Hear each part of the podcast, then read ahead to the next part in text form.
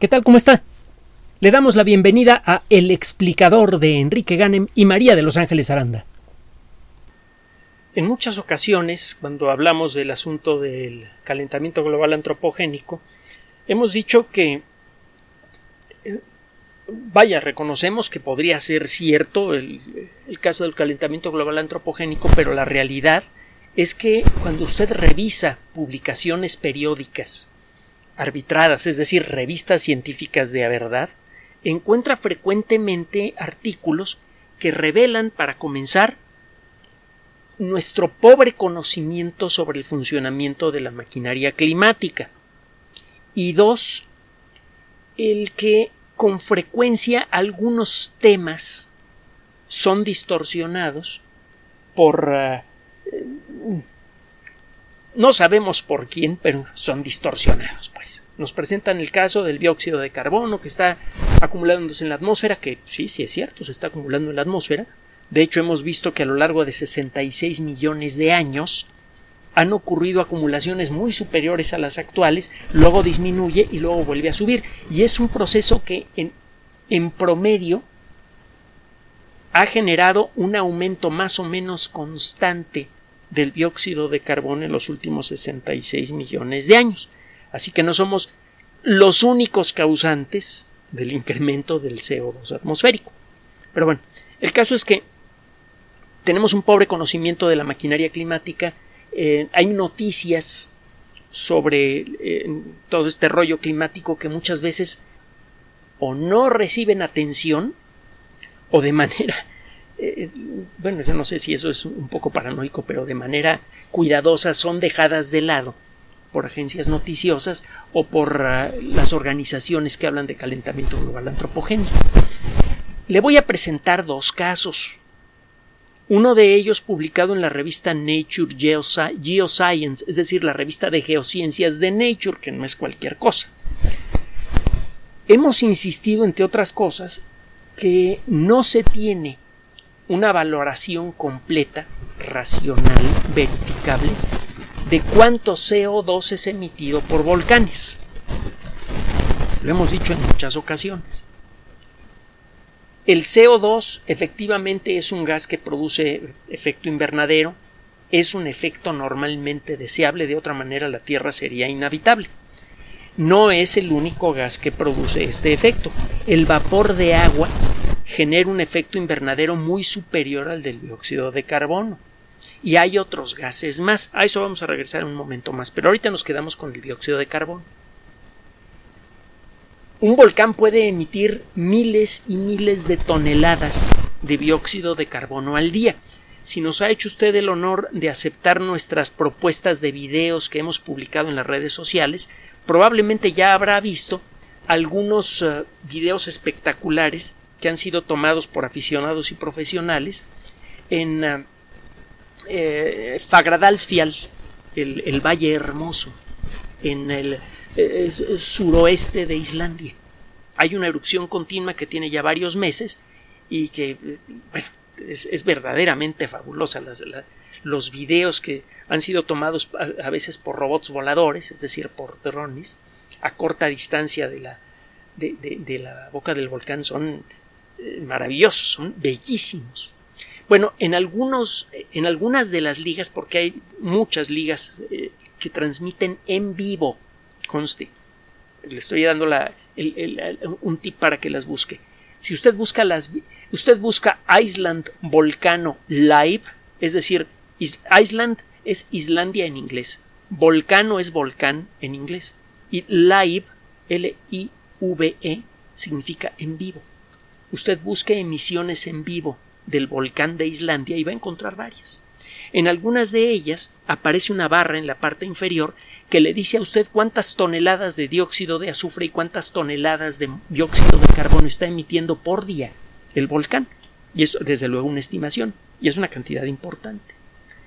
Hay montones de volcanes activos en el mundo, busque usted ahí también transmisiones en vivo en YouTube que le llevan un monitoreo de los volcanes activos más importantes del mundo y va a encontrar usted docenas de ellos, muchas docenas. Y esos son los conocidos.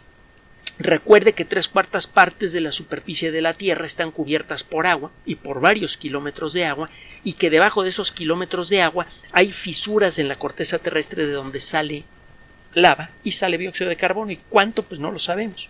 Hay estimaciones. Bueno,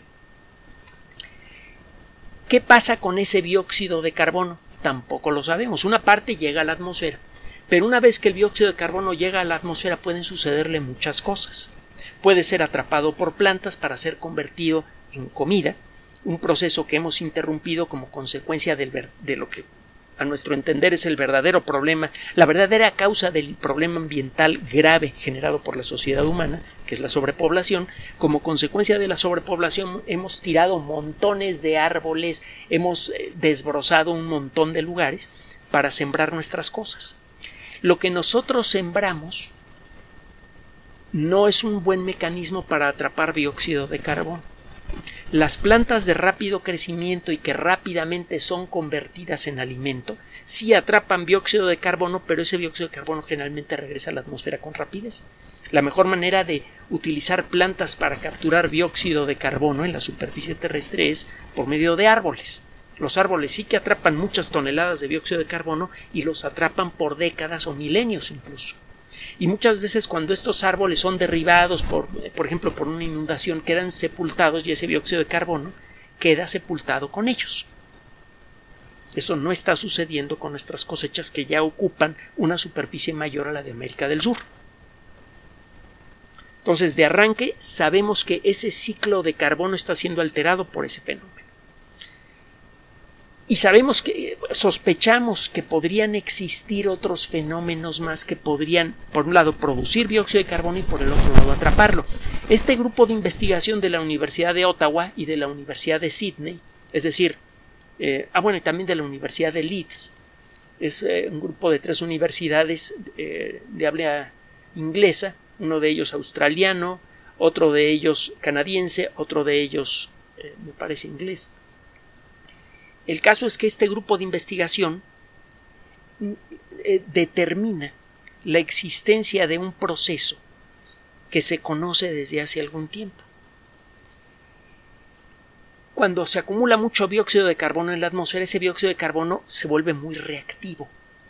Se disuelve fácilmente en agua y forma carbonato de eh, ácido carbónico, que es lo que le da sabor a los refrescos embotellados, por cierto también este ácido carbónico rápidamente reacciona con muchas sustancias, por ejemplo, sustancias ricas en calcio y magnesio. ¿En donde hay grandes cantidades de calcio y magnesio en la Tierra? Pues en las rocas de la corteza terrestre. Muchas, muchas rocas, granitos, eh, eh, muchas arcillas, etcétera, etcétera, tienen calcio, tienen magnesio, tienen sodio y otros elementos químicos con una reactividad similar. Se forma entonces con facilidad en estas circunstancias, cuando eh, el, agua de lluvia atrapa moléculas de dióxido de carbono en su camino hacia la Tierra y se vuelve ácida, esas gotas de agua, cuando llegan a un río, y mientras están corriendo por la superficie terrestre, están atacando a eh, minerales ricos en calcio, magnesio, etcétera, y se forman carbonatos, carbonato de magnesio, carbonato de calcio, etcétera. Ese material es arrastrado al mar y acaba siendo depositado en mares relativamente poco profundos en forma de material lodoso que con el paso del tiempo se va endureciendo y forma roca caliza que luego nosotros pulverizamos para hacer concreto. Y cuando ese concreto ya no, ya no sirve para nada, muchas veces lo rompemos y, no lo volvemos a utilizar. Bueno, el caso es que este mecanismo ayuda a reducir la emisión de dióxido de carbono. Bueno, ayuda a controlar las emisiones excesivas de dióxido de carbono. Los autores de este estudio no dicen que este mecanismo podría servir para controlar, para equilibrar las emisiones humanas, directas o indirectas. Las directas pues, de las chimeneas de una fábrica, por ejemplo, o del escape de automóviles, o indirectas por la destrucción de árboles y su reemplazo por plantas de rápido crecimiento. El caso es que lo que sí dicen estos investigadores es que a lo largo de los últimos 400 millones de años, es decir, desde que los vertebrados eran nuevecitos en la Tierra, cuando, bueno, no nuevecitos, pero cuando tenían poco tiempo de existir relativamente hablando, cuando estaban apareciendo los primeros tetrápodos, es decir, los primeros anfibios, cuando estaban apareciendo los primeros vertebrados terrestres, ver si lo dije bien, creo que por la emoción andaba diciendo yo tonterías hace rato, bueno, hace 400 millones de años, cuando estaban apareciendo los primeros vertebrados terrestres, eh, se empezó a acumular evidencia que estos investigadores han logrado encontrar en relación a la actividad volcánica y la creación de, de, rocas ricas en carbonato. Entonces parece que sí efectivamente hay un proceso allí que hay que considerar a la hora de medir la química del carbono y la forma en la que el, el, no la química del carbono sino del dióxido de carbono y que hay que considerar si uno quiere crear una descripción completa del ciclo del dióxido de carbono en la atmósfera. Esto significa, es parte de lo que siempre hemos dicho, que no tenemos una idea clara de cómo es el ciclo del dióxido de carbono en la, la corteza terrestre que los aumentos excesivos de dióxido de carbono no solamente son consecuencia de la sociedad humana, sino también de fuentes naturales que todavía no conocemos bien y por lo tanto, si somos rigurosos y deberíamos serlo para un tema como estos, no podemos asegurar que todos los fenómenos de dióxido de carbono que vemos en la atmósfera son causados por los seres humanos, porque no tenemos una descripción completa de cómo funciona la atmósfera. Este es un artículo que lo demuestra. Y también dice otra cosilla por allí, que me brinca mucho en lo personal. Hace poco le presentamos una estimación de cuánto dióxido de carbono emiten los volcanes todos los años. Y se habla de entre la vigésima parte y la décima parte del dióxido de carbono emitido por la sociedad humana. Es decir, que la emisión de los volcanes podría ser entre el 5 y el 10% de la cantidad de dióxido de carbono emitido por la sociedad humana cada año. Y eh, estos investigadores, por alguna razón, y sin justificarlo con claridad en su, en su artículo, dicen que las emisiones generadas por los seres humanos son 150 veces superiores a las emitidas por los volcanes. Varios grupos de investigación reportan datos diferentes para este número que es crucial. Si de veras queremos saber hasta dónde está impactando el dióxido de carbono que nosotros emitimos, primero tenemos que saber exactamente cuánto dióxido de carbono es emitido por fuentes naturales. Y resulta que no lo sabemos. Que cada quien reporte el dato que se le pega la gana. Este es un, eh, dato interesante. Ahora, el, eh, el proceso de, de, que permite que la atmósfera atrape la energía luminosa del Sol y la convierta en calor, el efecto invernadero, no solamente depende del dióxido de carbono emitido por la sociedad humana. Pero es ahí en donde se está haciendo gran incidencia. Hay que controlar las emisiones de dióxido de carbono. Bueno, hay aquí una notita en, eh, uh, bueno, no es notita, es todo un artículo en una revista que se llama Atmospheric Science, una revista de de prestigio, es una de las tantas revistas arbitradas de las que hemos hablado, es una revista que pertenece a Editorial Nature, forma parte de su portafolio, y resulta que en esta revista un grupo de investigadores de la Universidad de California en San Diego se pusieron a estudiar las moléculas que se eh, encuentran en el aire entre 2007 y diciembre de, entre noviembre de 2007 y diciembre de 2019 en la isla de Jeju que le pertenece a Corea del Sur. Cada dos horas y desde noviembre de 2007 hasta diciembre de 2019 se tomaron estas lecturas y se pusieron a estudiar exactamente qué moléculas se encuentran allí y encontraron, entre otras cosas, tetrafluorometano y hexafluoroetano. ¿Y esto qué? Bueno, que estas moléculas tienen una capacidad para efecto invernadero muy superior al dióxido de carbono. Estos gases son miles de veces, y estoy citando lo que dicen los autores, miles de veces más efectivas que el dióxido de carbono para calentar la atmósfera terrestre. Si usted hace una, un, conteo de las emisiones oficiales, las que reportan las empresas, de cuánto tetrafluorometano y hexafluoroetano emiten, que se utilizan para, eh, para varios procesos, no le salen las cuentas. Es decir, las empresas que trabajan con este tipo de materiales, por ejemplo, las empresas que producen eh, aluminio, reportan una X cantidad de emisiones de estos gases al año. Estos investigadores se van allí, toman estas muestras de aire y encuentran mucho más. Eso significa que no se está reportando con mucho todos estos materiales que son utilizados por, estas industrias. Eh, no existe suficiente evidencia de quiénes son los causantes de este aumento de tetrafluorometano y hexafluoroetano en la atmósfera. Pero el ritmo de aumento de estos gases en este intervalo de tiempo 2009 a 2007 a 2019 esa, eh, sigue casi exactamente en paralelo con el crecimiento de la industria de, aluminio, del fundido y, trabajo de aluminio en China y también con el eh, funcionamiento de las fábricas de semiconductores, de chips, en Corea del Sur y en Japón.